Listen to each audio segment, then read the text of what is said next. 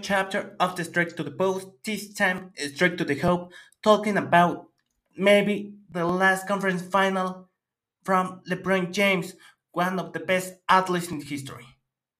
Let's see.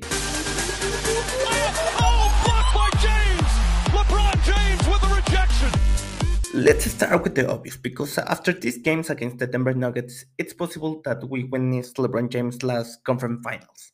If anyone wants to question LeBron's greatness because these sweeps against the Nuggets, let me tell you, in a mistake.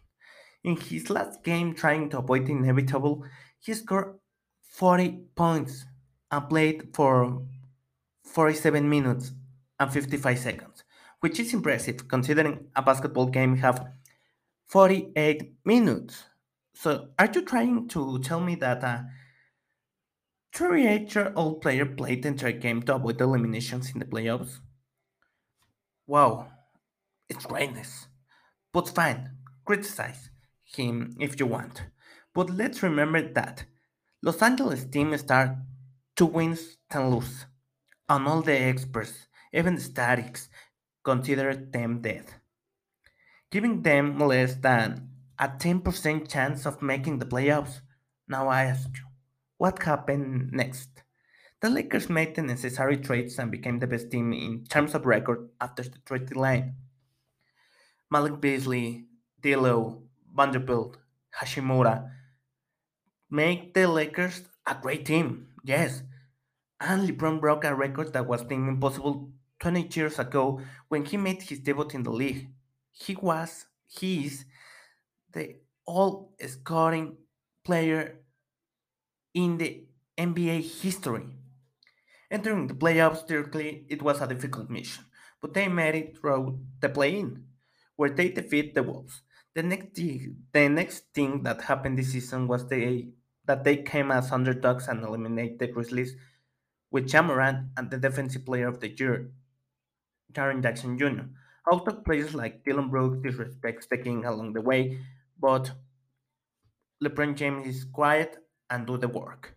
In the next round, they defeat the team that was the reigning NBA, NBA champion in that moment, the lifelong nemesis of Bron, the Golden State Warriors, led by one of the greatest players in history, Steph the Chef Curry. LeBron wins, Lakers wins. They came it with all the worst momentum, but they ran into the best players in the world and the team that understands basketball the best and plays the best, the Denver Nuggets. The Denver Nuggets giving us a dramatic ending for the Los Angeles Lakers, but all lies, all the eyes of the world, Adam Brown. Why? Because he comments that he has a lot to think about regarding the sport that he loves so much. Maybe it's the by LeBron. Maybe it's the last time to see LeBron in a court. If he were to retire, I believe that all fans will miss him because we don't realize what we have until we lose it, and we will be losing one of the greatest athletes in history. There will always be a discussion about whether he is better than Michael Jordan. But this debate should come to an end because there will never be someone like like MJ. And Jim globalized the, the NBA, and as a player, there are a few words that can be said about him. I will sum it easily by saying he's the god of basketball. MJ is the god of the basketball. But we must start to respect what LeBron James has accomplished because among the top scorers, he's the best passer, and among and among the top assister, he's the best scorer.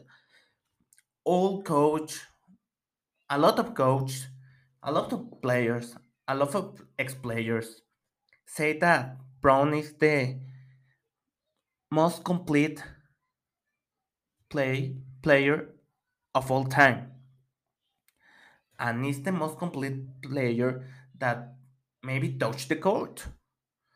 For several years, he faced two of the greatest dynasty in history, the Spurs led by Popovich, Tim Duncan, Tony Parker, Manu Ginobili, all Hall of Famers, and the Golden State Warriors of KD, Chef, Clay, and Dre, all future Hall of Famers.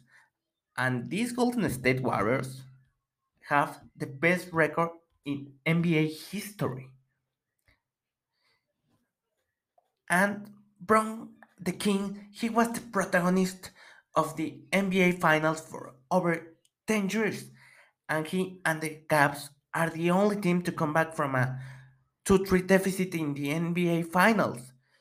Several MVP awards were stolen from him, same that all players, of many players, sorry, like Kobe, the Joker, many, many players have one MVP like was stolen from him.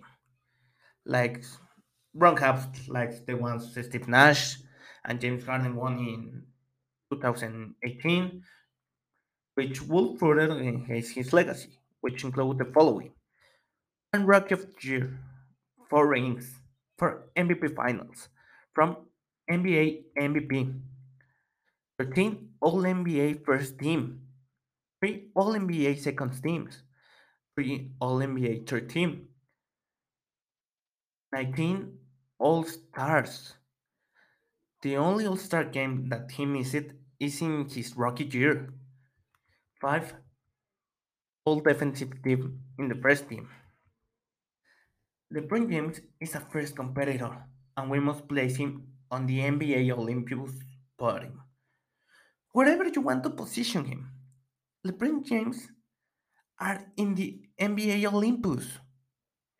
But absolutely no one can deny the greatness of LeBron Raymond James. If there's still some gas left in that tank, all we can do is enjoy the last seasons of the game. Because just like Mike, nothing lasts forever, and we will miss him in the future.